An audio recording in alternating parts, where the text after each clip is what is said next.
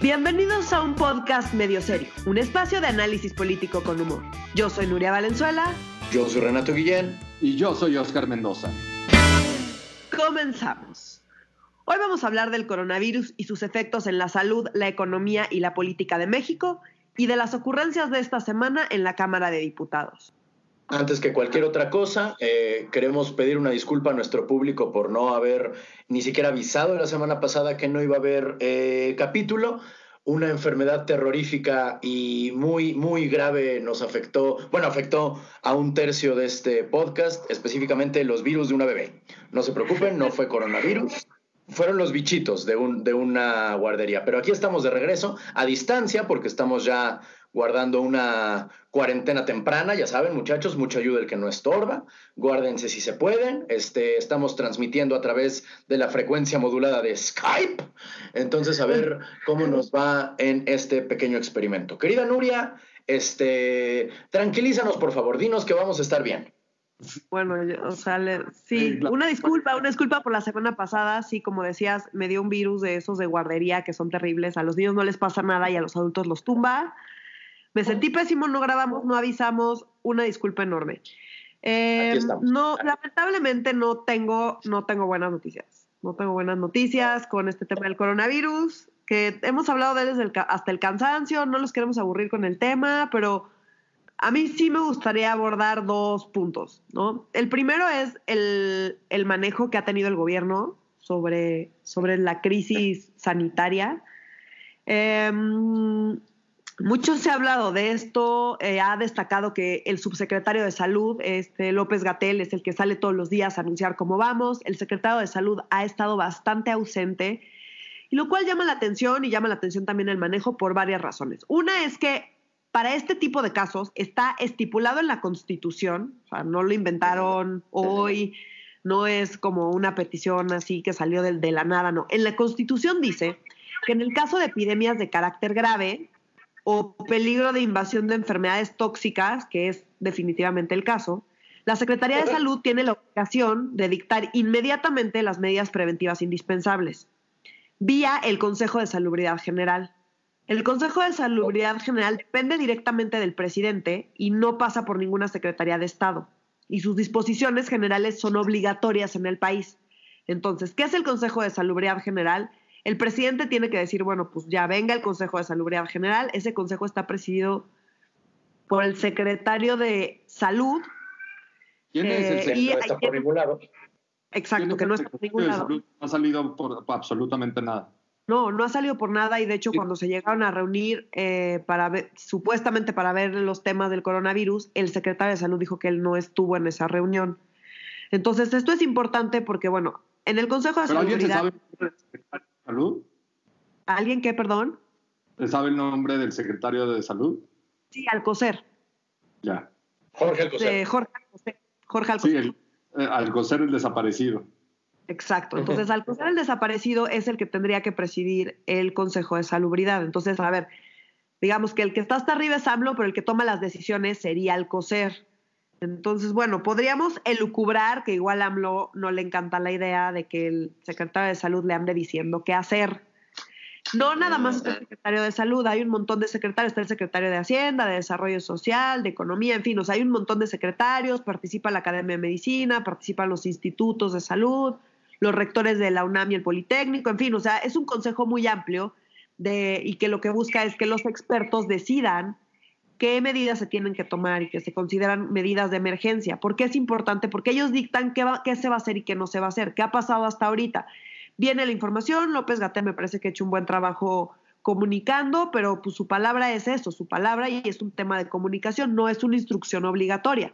Entonces, pues algunos ya decidieron que van a suspender, otros que no van a suspender y que si las clases y no las clases y que unos estados hacen una cosa y otros estados hacen otra y pues sí me parece peligroso porque hay una falta de coordinación absoluta y porque no sabemos bien qué hacer y cada quien decide y entonces hay gente que lleva dos semanas como Renato recluidos, sin salir. hay gente que pues sigue haciendo su vida como si nada y entonces toda esa varianza y esa falta de coordinación me parece que es grave. El Consejo de Salubridad tendría que estarnos diciendo qué hacer y todos tendríamos que estarles haciendo caso porque se vuelve obligatorio todo lo que dice. Entonces, bueno, creo que sí es un tema importante porque eh, lo que se está diciendo y aparentemente eh, es efectivamente así. Yo no soy epidemióloga, eh, pero, yo, tengo, una, duda sobre este, sobre este concepto. O sea, haciendo el símil con España, que ya se declaró un estado de emergencia, al igual que otros países, pero España creo que es un caso que ha sonado mucho en los medios. Eh, o sea, si se declarara un estado de emergencia en México donde se impone toque de queda y un montonal de medidas como cierre de negocios de manera obligatoria este, y muchas otras medidas que se han tomado en el mundo, ¿sería este Consejo de Salubridad quien tomaría estas decisiones? En efecto, es el Consejo de Salubridad y tenemos que hacerle caso. Y entonces el que tiene la última palabra, digamos, o sea, es colegiado y tienen que tomar la decisión entre todos, pero el que tiene la última palabra es el secretario de Salud. Entonces, quizá, ¿Viste, güey? Sí, sí, sí, ese es uno de los temas, porque quizá, o sea, yo no sé si AMLO eh, pues, no le encanta ceder el control al secretario de salud. También él no ha mostrado, como que sale López Gatel a decir que tomemos una serie de medidas y luego sale AMLO a no seguir esas medidas. Entonces, ha sido súper criticado por no seguir esas medidas y yo acá tengo una nota que quizá no les guste. Okay. Pero creo que por cómo es AMLO tiene sentido tiene sentido que él no siga lo que mucha gente de hecho no puede seguir. O sea, mucha gente en la economía informal y mucha gente pues, que vive al día no puede dejar de trabajar porque deja de comer ese día. Y creo que hasta cierto punto, como en solidaridad con eso, AMLO se comporta como se comporta. O sea, es como es el ángulo que yo le veo para explicarme por qué hace lo que hace. Entonces, más que, o sea, más allá de si es irresponsable o no, creo que él está intentando ponerse a nivel de piso, digamos, como toda esta gente que no tiene la posibilidad de ponerse en cuarentena porque deja de comer ese día. Y un poco como bajo la misma lógica, creo que AMLO no ha estado acatando las medidas de seguridad que ciertamente debería estar acatando y que además complica el tema de la instrucción. Si el, el gobierno te está dando sugerencias de cómo se debe manejar la situación y el propio presidente no la sigue, pues empieza a haber preocupación y por eso es tan importante la instalación del Consejo de Salubridad General para que puedan dictar todo lo que tenemos que hacer y que todos sepamos qué es eso y no otra cosa. Otra cosa importante es que la gente empezó la cuarentena quizá antes de tiempo. Se espera que sea una pandemia larga. Entonces, ¿qué va? Exacto. Entonces, Renato ya lleva dos semanas recluido. Y y la pandemia, pon tú que en el ideal en los, se hicieron cálculos estadísticos, los hizo tanto el gobierno como la UNAM, y en ambos casos salió lo mismo en cuanto a fechas de cuándo había que empezar.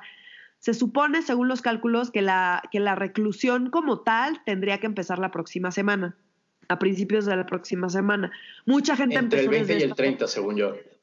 Ajá, exacto. Entonces, digamos, entre, digamos, este viernes, este fin de semana, inicios de la próxima semana, estos días tendría que apenas estar empezando. Lo cual suena lógico, que por eso suena lógico que apenas se vaya a instalar el Consejo de Salubridad. Yo creo que se debe haber instalado antes y que fueran dando las medidas poco a poco. Entonces, decir, no, todavía no va a haber reclusión hasta la próxima semana. Entonces, esa es la instrucción y ya todos sabemos. Ahorita cada quien hace lo que quiere. Lo único que está pasando es que están deteniendo a la economía más tiempo del, del, que se tenía previsto y va, pues va a resultar peor, porque tenemos una o dos semanas adicionales más lo que de hecho nos vamos a tener que recluir, que nos van a obligar a recluirnos por parte del Consejo de Salubridad, y vamos a tener ahí dos semanas más de estancamiento económico que ciertamente no necesitamos.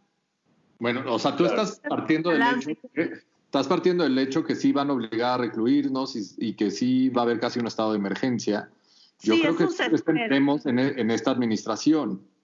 No, eso se espera, eso se espera. Digo, ya el hecho de que vayan, vaya a sesionar el Consejo, es, ya se prevé que va, va para allá, en todo el mundo ha pasado así, o sea, no es que no vayamos a, no se trata de, de qué, cuáles son las medidas, sino de cuándo y en qué momento van soltando esas medidas. Y creo que ese ha sido el problema. De acuerdo. ¿No? Entonces, pues bueno, ya veremos, pero ciertamente, y pasando al siguiente tema, la parte económica es la que preocupa. Insisto, el balance entre la parte económica y la parte de salud Digo, no, obviamente la salud es más importante y la vida de la gente es más importante, pero el efecto económico va a ser muy, muy grave. Háblanos de eso, querida Nuria, tú que eres economista. Este, ¿Nos vamos a convertir en Venezuela o en Somalia? Pues espero que ninguno de los dos, pero les cuento un poquito qué es lo que ha pasado. A ver, a principios de marzo empezó una guerra de precios en el mercado internacional de petróleo, como seguramente habrán escuchado. Si no escucharon, les cuento. Desde 2014, Arabia Saudita y Rusia habían estado colaborando para estabilizar los precios del petróleo. Y esa colaboración había funcionado relativamente bien y ahí van los precios del petróleo, ¿no? A principios de este año, el coronavirus en China, antes de que nosotros empezáramos, o sea, el coronavirus era ahí un tema lejano para nosotros. Pero no en China, en China ya era un tema y empezó y provocó una reducción en el consumo y demanda de petróleo, porque pues empieza a dejar de mover la gente, se consume menos, menos gasolina, se demanda menos petróleo y empieza a bajar el precio. Entonces, esto lo que hizo fue que la OPEC eh, acordó a principios de, este mes de marzo recortar la producción de petróleo para controlar los precios. Recordemos que si hay mucho de algún bien, los precios bajan. Entonces, para evitar que los precios bajaran, porque no se estaba consumiendo suficiente, dijeron, bueno, vamos a recortar la producción para compensar esa reducción en el consumo en China y que no bajen tanto los precios. Entonces fueron con Rusia a decirle, oye, pues ¿cómo ves? Si pues recortamos la producción para controlar el precio. Y Rusia dijo, pues ¿saben qué en él?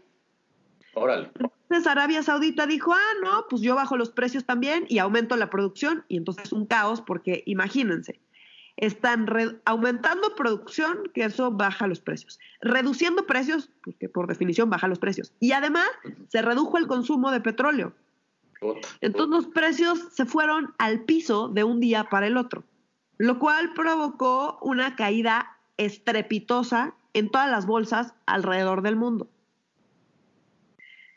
En Estados Unidos, cuando llega el virus a Estados Unidos, la Reserva Federal viene, viene a venir no nada más toda la crisis en las bolsas y en el mercado y en el precio del petróleo, sino además toda la crisis que va a venir con la pandemia y los costos que eso va a implicar. Y reducen la, la tasa de interés de manera extraordinaria y peor para las bolsas. Lo tomaron muy mal esta noticia. Entonces, económicamente en el mundo estamos viendo así caídas estrepitosas en todas las bolsas y pues todo es un caos porque recordemos que las economías dependen mucho em, de la estabilidad y de la información y de la confianza en que, en que una serie de cosas van a suceder. Si ya no se ve tan claro que esas cosas vayan a suceder y si hay mucha incertidumbre en cuanto a precios y a, y a mercados importantes, pues empiezan a caer, empieza a caerse todo porque las bolsas dependen de lo que, lo que creemos que va a suceder lo que estamos esperando que suceder. Ok, entonces ese es el contexto internacional. ¿Cuál es el efecto para México? Tenemos varios problemas. El primero es la caída en los precios del petróleo nos afecta durísimo. ¿Por qué? Recordemos que los precios del petróleo son uno de los elementos más importantes para hacer los cálculos de finanzas públicas y de, y de los ingresos. ¿Ok? Entonces, la estimación que se utilizó para hacer eh, los cálculos para este año fue de 49 dólares por barril. No manches. El, barril estaba en 23 dólares, menos de la mitad. El día de hoy, el día de hoy está, el jueves está a 15 dólares con 53 centavos. Exacto, o sea, esto nada más sigue bajando. Entonces, la caída de estos precios pues, obviamente afecta seguro, tenemos seguro. Sí, sí, sí. A ver, voy a hablar del seguro. Entonces, el problema no es nada más el seguro. O sea, ok, sí. Tenemos un seguro que es el Fondo de Estabilización de Ingresos Presupuestarios, que eh, asegura una parte, y hay una serie de operaciones en los mercados financieros que aseguran otra parte. El problema no es tanto, o sea, esa es una parte del problema, pero no es todo. Recordemos que México no influye en los precios del petróleo, entonces lo único que, o sea, como que nos queda es pues aceptar y utilizar estos, estos eh, mecanismos y estas coberturas para los ingresos petroleros. Pero también viene un problema porque los ingresos de Pemex, o sea, Pemex de por sí ya está quebrado y tiene mil problemas. Y además, eh, tenemos el tema de que la mezcla está todavía más castigada que el precio del petróleo general. ¿Por qué? Porque es difícil de refinar. Entonces, esa es la parte mala. Importamos gasolina, entonces decimos, bueno, pues igual y nos puede convenir, pero en realidad, eh, en realidad no. Además, los ingresos petroleros tienen impuestos que son buena parte, bueno, no buena parte, pero un porcentaje importante de los ingresos del gobierno. Entonces, pues pon tú que, pues sí, tienes las coberturas de los del barril, pero que bajó, bajó el consumo, está bajando el consumo de gasolinas porque está detenida la economía. No hay, no hay, los aeropuertos están detenidos, los coches están detenidos, no hay viajes, la gente no está saliendo, se está consumiendo menos gasolina. Está entrando menos dinero, están entrando menos impuestos y además la economía se está estancando. Entonces, no solo es la recaudación de impuestos de la parte petrolera, que está afectada porque está reducido el consumo y porque se bajó el precio. También es la parte de recaudación de impuestos en general, que depende de la actividad económica general que se estanca. Yo creo, o sea, yo creo que va más por ahí, o sea, porque ya hoy la economía mexicana ya no depende, el, presupuesto de egresos ya no depende tanto del ingreso petrolero. Para que se den una idea, el, año pasado, en 2019, de los ingresos presupuestarios, o sea, de lo que el gobierno le cobró a la gente y de lo que de lo, del dinero que puede producir, 11% tenía que ver con ingresos petroleros y 89% eran ingresos no petroleros. Pero como bien dice Nuria, si cae el consumo, pues cae consumo de gasolinas, que es una parte muy importante de ese ingreso, del ingreso tributario.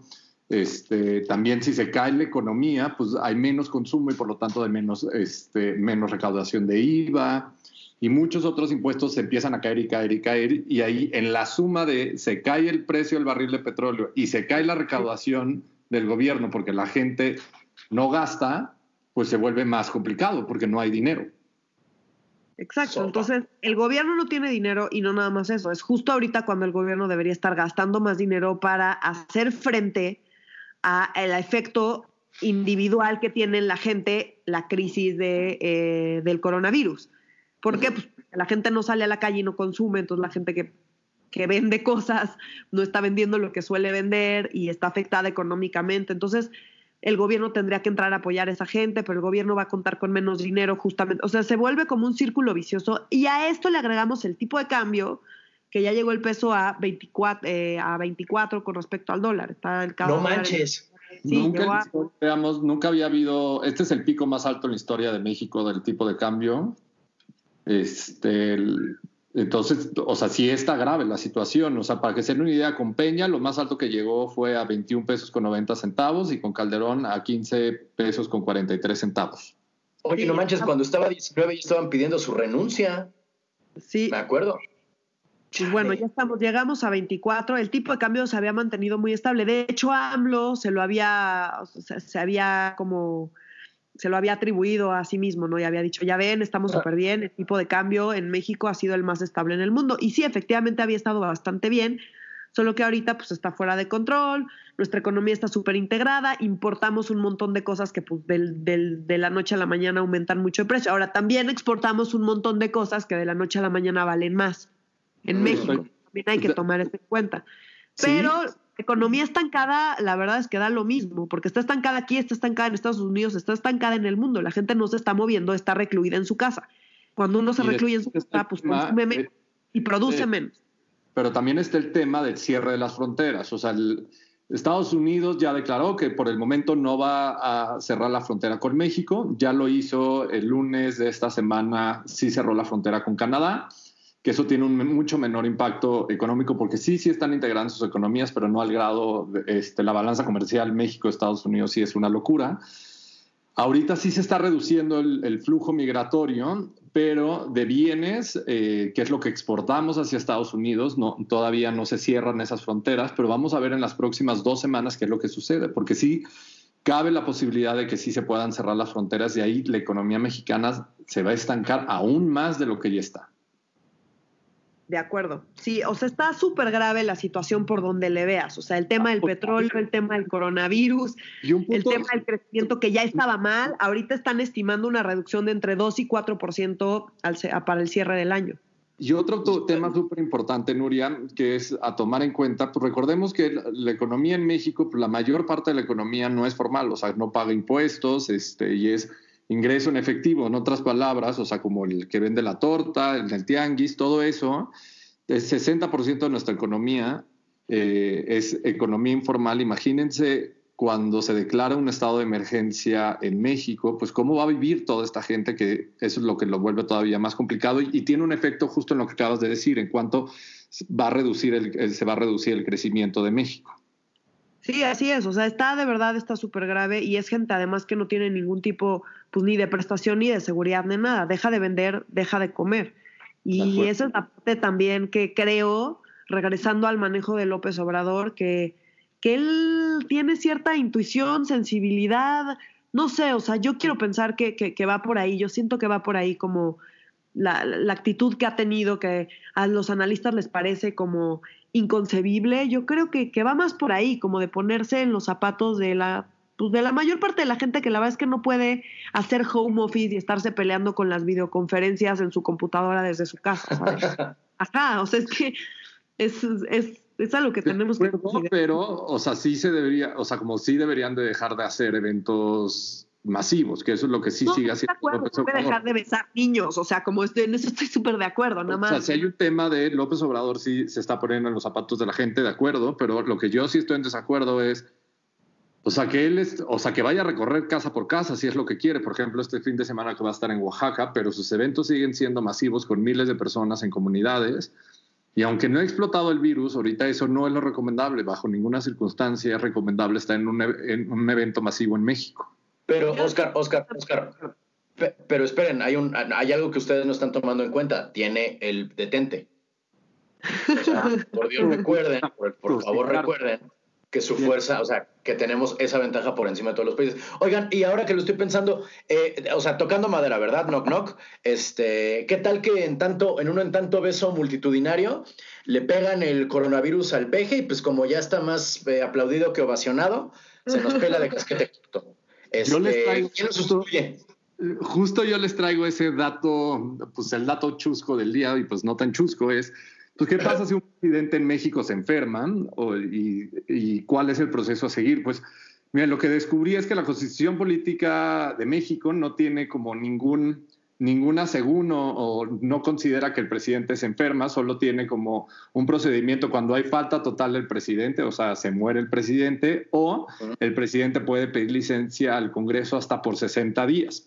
Entonces, en el caso de que se enfermara, eh, López Obrador, en teoría, o sea, si fuera un presidente que se acata a lo que dicen las leyes, tendría que pedirle licencia al Congreso eh, por el tiempo que sea necesario, por máximo 60 días, y en automático la, persona titular de la Secretaría de Gobernación es quien asume la presidencia. O sea, ¡Hola! la, la exministra Sánchez Cordero sería la presidenta de México por un par de semanas por lo menos. Pero lo que yo creo que va a pasar es si López Obrador sí le da, sí le da COVID-19, es, yo creo que sí lo va a aceptar, que sí lo va a aceptar, pero lo que va a decir, aquí no pasa nada, yo sigo gobernando desde mi departamento de Palacio Nacional, yo no tengo por qué pedirle licencia al Congreso, porque yo desde Palacio Nacional puedo controlar al país, así que Olga Sánchez Cordero no va a ser la presidenta de México.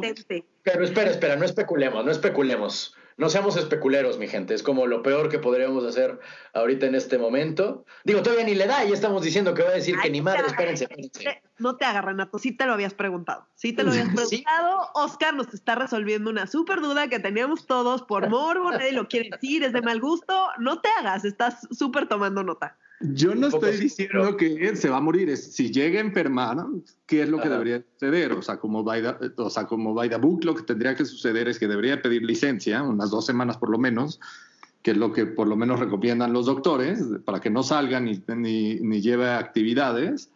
Y en automático, la, Olga Sánchez Cordero sería la presidenta de México. Nada más ahí dejo el dato. Wow. ¿Y si sí se muere, sabemos? No, si, si se muere, pasa, o sea, pasa por todo otro proceso, que eso lo podemos decir el siguiente episodio, pero además ese sí es el lucubrar un lugar más, ah. macabro. Lo pueden ver en el artículo 84 de la Constitución, ahí viene todo el proceso de si se muere un presidente, qué es lo que sucede. artículo 84, muy bien. Artículo 84. Yo estoy en el artículo 85 de la Constitución, que es una falta temporal, o sea, va a pedir una licencia. Ok. Ok. ¿Qué más, querida Nuria? Pues eh, en cuanto a los efectos del coronavirus, creo que esos, esos serían mis comentarios. Está interesante como el tema este de, del Congreso, ¿no? Y de si le pide o no le pide licencia y si deja de estar o no deja de estar o si ve que ya son las últimas, o sea, no sé, como que está, está interesante o al menos divertido, quizás el encierro, que estoy aburrida y me pongo a pensar en, en escenarios, pero pero es interesante, o sea, sobre todo viendo los casos eh, de la enfermedad donde pues de repente pues ya los viejitos se deterioran muy rápido.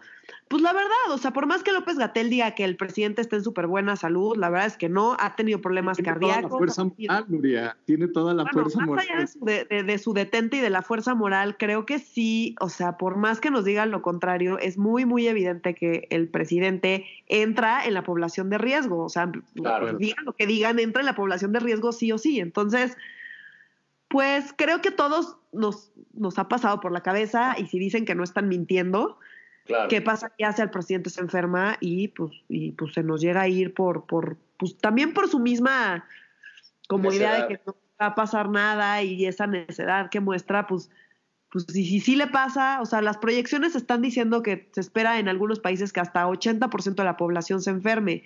Ya están enfermos algunos mandatarios internacionales eh, y celebridades y demás, gente famosa. Hay mucha gente enferma, o sea, no sé, como que no se me hace tan descabellado pensar que se pudiera, que se pudiera enfermar. ¿Y, qué pasaría en ese caso? ¿Y qué pasa si de repente se deteriora muy rápido y qué? Pues ahora Olga Sánchez Cordero, no sé, no sé. Está, está Imagínense que Olga acabe en la presidencia. Estaría bueno, estaría muy cagado. Porque además, Oscar, ¿tú qué tema nos traes? Oigan, pues yo preparé, no sé si vieron esta semana, que eh, el día de ayer, el miércoles, pues en diputados sucedió lo que muchos consideran una mamada legislativa. ¿Por qué?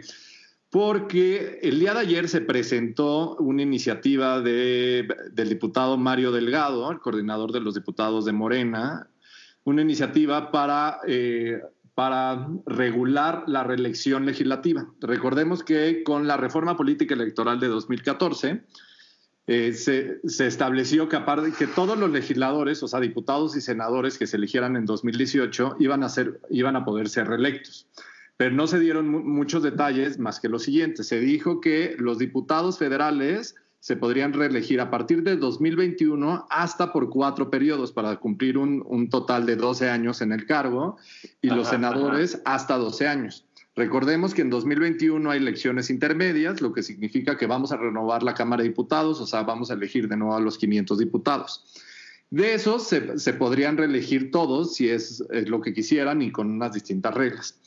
Pero ¿por qué digo que es una mamada legislativa lo, lo, que sucedió? Porque se presentó esta iniciativa y esa es la gran crítica justo en el contexto de coronavirus y donde empieza a haber cuarentena y se presentó la iniciativa sin que hubiera ni un solo diputado del PAN o un solo diputado del PRI, este, ni del PRD.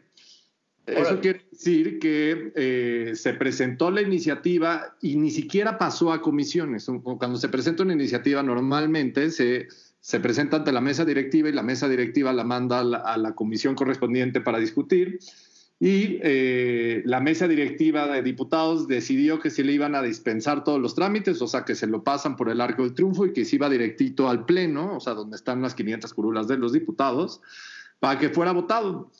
En total, eh, estaban ausentes 44% de los diputados, eso quiere decir con 66% de los diputados presentes se votó esta, esta reforma a la Ley General de Instituciones y Procedimientos Electorales y de la Ley General de Partidos Políticos, donde claramente eh, casi todo Morena votó a favor, con 75, dieron 75% de los votos. Otros fue, otro, otro porcentaje fueron los del PES, que todos votaron a favor, del PT, obviamente todos votaron a favor, y la única oposición que fue ese día a la sesión de la Cámara de Diputados fue Movimiento Ciudadano, y que todo el grupo parlamentario votó en contra, pero pues sirvió de absolutamente nada. Entonces, se vota en, diputados, no quiere decir que ya pasó y que como pasó, ahorita les, les voy a dar los detalles se va, se, se, va y ya es ley y que esto es lo que va a suceder. Ahora tiene que pasar a la Cámara Revisora, que ese es el Senado de la República, que se discutirá muy pronto, pero justo en el contexto de coronavirus, donde pues ya empieza a haber cuarentena. Entonces vamos a ver qué sigue. ¿Qué es lo que cambia o qué es lo que aclara esta iniciativa que, que ya fue votada en diputados? Es uno, este, que los diputados que se quieran reelegir eh, van a ser, van, pueden ser postulados, o sea, los pueden poner en la boleta cualquier partido de la coalición que lo postuló, o sea, si fuiste en la elección de 2018 en la coalición Morena, PT, este, eh, partido Encuentro Social. Cualquiera de esos tres partidos te puede postular o el partido que tú representas en la Cámara de Diputados. Ok. Siguiente punto. Los legisladores. Acá, nada más un paréntesis, esto es una mamada, porque recordamos que el Partido Encuentro Social perdió su registro. Pero hay varios diputados del Partido Encuentro Social porque ganaron los distritos de mayoría. Esto querría decir que estos señores de Encuentro Social podrían reelegirse sin ningún problema porque podrían estar postulados por cualquier partido de la coalición que no haya perdido su registro. Es, o sea, es, una locura. O, de acuerdo con la siguiente, la, siguiente regla, Nuria. Los, los, legisladores que renuncien a, a, su bancada o pierdan la militancia, que en este caso los legisladores de Encuentro Social pues ya no tienen militancia porque el partido desapareció. Eh, antes de que concluya la primera mitad del periodo, o sea, antes de que, de que se cumpla año y medio de la legislatura, pueden ser postulados por cualquier partido político o por la vía independiente. Entonces, no solo aplica para los del PES, que los pueda postular Morena o PT, sino los podría postular cualquier partido político, como por ejemplo este, el PRI, o el Partido Verde, que han votado tantas veces con Morena en, la mayoría de las iniciativas.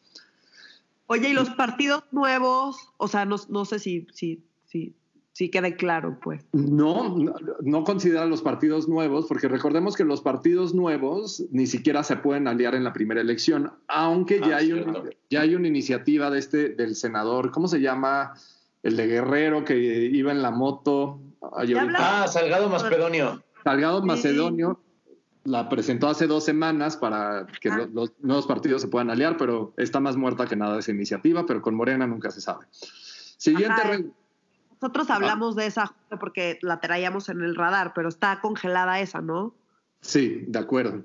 Todavía pero, es súper Pero falta ver, ¿eh? Falta ver. O sea, porque también, bueno, no, sigue y ahorita comento. Vale.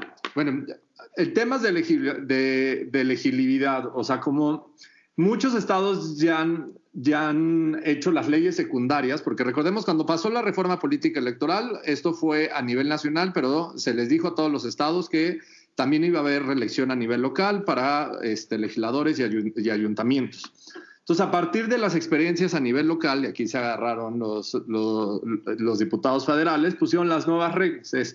Los legisladores, este, o sea, cualquier diputado puede contender por el mismo distrito por el que fue votado o circunscripción por el que fue votado o, esto es lo nuevo, o por cualquier otro distrito o circunscripción mientras tengan residencia ahí. Entonces, ¿cómo pueden comprobar la, la residencia? Es vía su credencial de elector o si reciben cualquier estado de cuenta o tienen un celular registrado en cualquier estado, ahora se podrían postular ahí. ¿Un celular? Sí, porque pues eso te, da, o sea, como tú puedes demostrar que tienes residencia ahí, porque pues tienes una vida, una vida abierta en el estado, lo cual es una mentira. No manches. Pero el celular se mueve, o sea, bueno, está bien. Y los senadores aplica lo mismo. Los senadores de mayoría, mayoría relativa y de primera, eh, de primera minoría este, se pueden postular para el principio de representación eh, proporcional o por el estado que fueron votados o por cualquier otro estado en el que tengan, en el que tengan residencia. Y aquí ahora viene lo más interesante y por lo que mucho, por lo que la oposición está explotando, aunque pues ni siquiera fue a la sesión por su cuarentena, es que se había hablado que para que se pudiera hacer campaña eh, para la reelección, pues iba a tomar en cuenta la ley vigente. Y la ley vigente dice que ningún servidor público en funciones puede hacer campaña política, que tiene que pedir licencia a su cargo.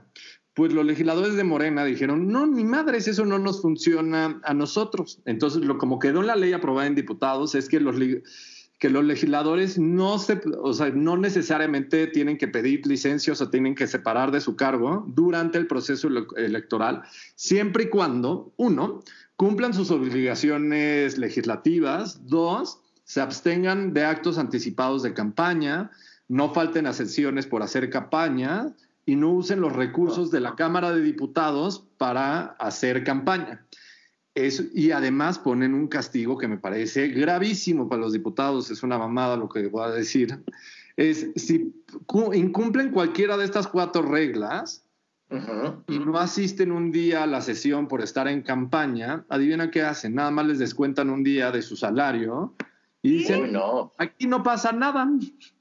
Wow, no, qué, qué castigos tan crueles, son como la Santa Inquisición, no manches. cabrón, no, esto está cabrón. Ahora, pregunta, pregunta, ¿esto fue idea de Morena? Esto fue idea de Morena, de Mario Delgado. Órale, todo. Todo, no, fue una iniciativa de la fracción parlamentar, del grupo parlamentario de Morena, fue una iniciativa que presentó el coordinador parlamentario y la votó casi todo Morena, el, 90 el 98%. Creo que aquí es importante decir algo, como este tema de la reelección está desde 2014, en la reforma política de 2014 se aprobó la reelección y desde 2014 que eran unos legisladores que no les iba a tocar lo que sea que legislaran, no les iba a tocar a ellos. Mm. Entonces ya se había previsto que la primera, que la primera elección con reelección iba a ser la de 2021. Y los legisladores a los que les hubiera correspondido hacer la parte reglamentaria de la reelección eran los previos. Y los las legislaturas previas, Nuria, la del Pacto México, la que fue elegida de 2012 a 2015, no lo hizo. La de 2015 a 2018 tampoco lo hizo.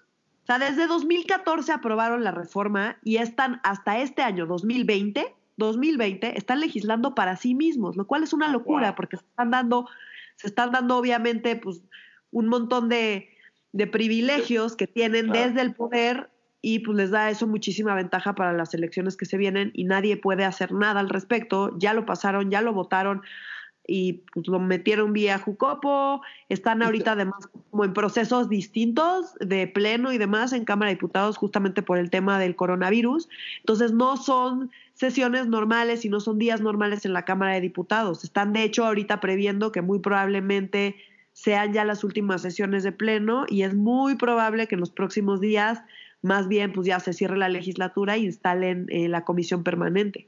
Es muy probable que pase. Y, sabes, y Nuri, ¿sabes también que me parece una jalada en cómo aprobaron esto? ¿Cómo lo justificaron los de Morena? Recordemos que cualquier modificación a una ley electoral para que aplique al proceso electoral federal se tiene que hacer por lo menos o máximo 90 días antes de que inicie el proceso de, de la elección federal. En México, o sea, para la elección de 2021, formalmente el proceso electoral inicia en septiembre de este año, porque es cuando empieza todo el proceso dentro del INE. No significa que vamos a tener los candidatos y haciendo campañas desde septiembre de este año, pero todo el trámite administrativo inicia en septiembre. Eso quiere decir que tienen que tener aprobado en las dos cámaras estas modificaciones a la ley electoral y publicada en el diario oficial a más tardar a finales de mayo. Entonces, esa fue la justificación de Morena para dispensarle todos los trámites, lo cual no es cierto, es justo lo que tú estás diciendo. En el contexto de coronavirus y que la oposición no está, lo sacaron con la apabullante mayoría y esto sí nunca antes lo había hecho Morena. Nunca había votado una iniciativa sin nada de la oposición más que Movimiento Ciudadano dentro del Pleno. Pero hay algo que no entiendo. ¿No se iban a acabar los privilegios? Ay, Renato. O sea, no me está haciendo, me está haciendo ruido eso a mí.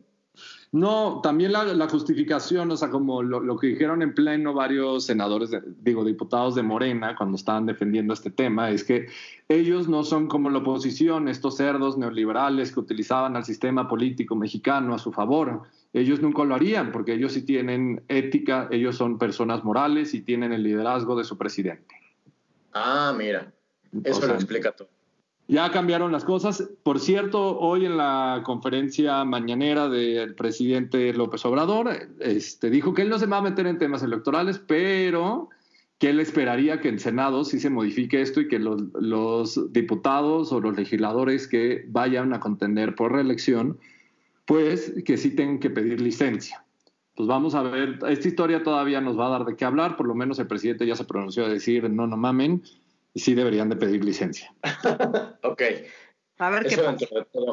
es algo bueno. Oigan, muchachos, pues ya casi se nos acaba el tiempo, pero yo les traigo dos notas chuscas, porque no sé si, bueno, chuscas dentro de lo que puede entrar en esta maldita escenario apocalíptico. El primero, que no sé si vieron, de un niño que en, en la ciudad de Monterrey, obviamente, le pusieron el nombre Brian COVID, ¿no? Como el virus.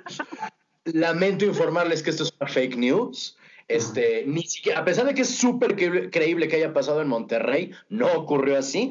Resulta ser una, una de esas noticias falsas que tan, pero que resultan tan creíbles que nadie pensaría que eran fake, pero sí, lamento informarles que es fake. Y por último, yo quisiera que me, que me respondieran la pregunta, eh, ¿qué tienen en común el hospital, el nuevo hospital de Hidalgo para atender a los pacientes de coronavirus con la novia del gobernador Omar Fayad?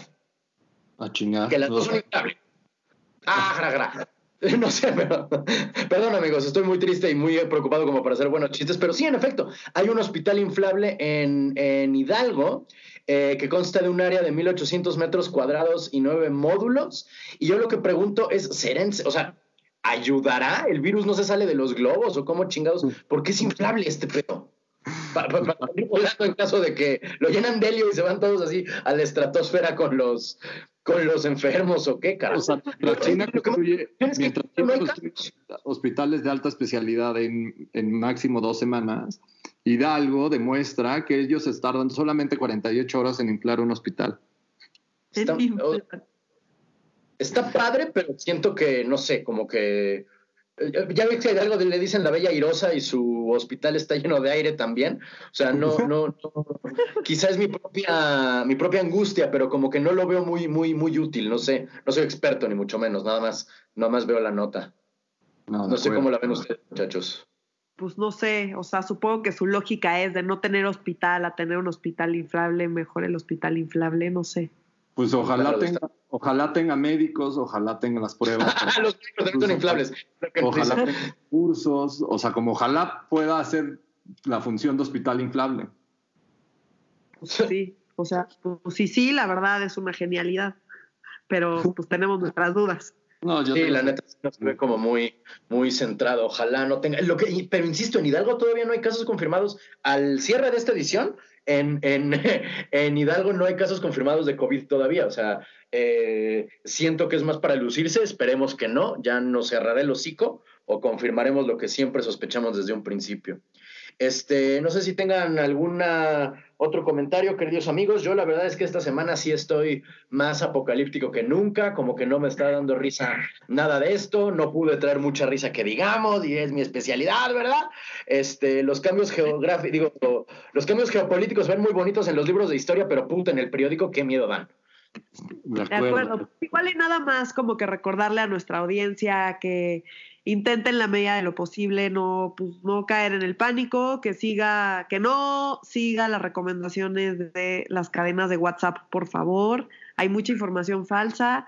Eh, pues estemos atentos a la información oficial y tomemos las medidas que se nos vayan recomendando de fuentes oficiales, ¿no? Oigan, que el único López que escuchar es López Gatel. Oigan, ¿ustedes ya se surtearon de papel de baño o no? Eh, yo no me limpio, me no, recurran a las compras de pánico, por favor. Sí, por ah, favor, no. Bueno, mi gente, este, sin más por el momento, yo creo que ya nos despedimos. Para medio serio, si, no, si nos, nos lo permite el coronavirus y el sistema económico, nos escuchamos la próxima semana también a distancia. Para ah, medio serio, yo soy Renato. Ah, Renato, nuestras redes sociales siempre se te olvida, güey. Siempre se me olvidan, malditas. ¿Cuáles son? En Twitter, síganos en, en arroba medio guion bajo serio. En Instagram estamos como arroba medioserio y en Facebook estamos como Facebook diagonal medioserio MX. Muy bien, pues nos vemos la siguiente semana, amigos. Así es, yo soy Nuria Valenzuela. Yo soy Oscar Mendoza. Adiós. Y él era Renato Guillén.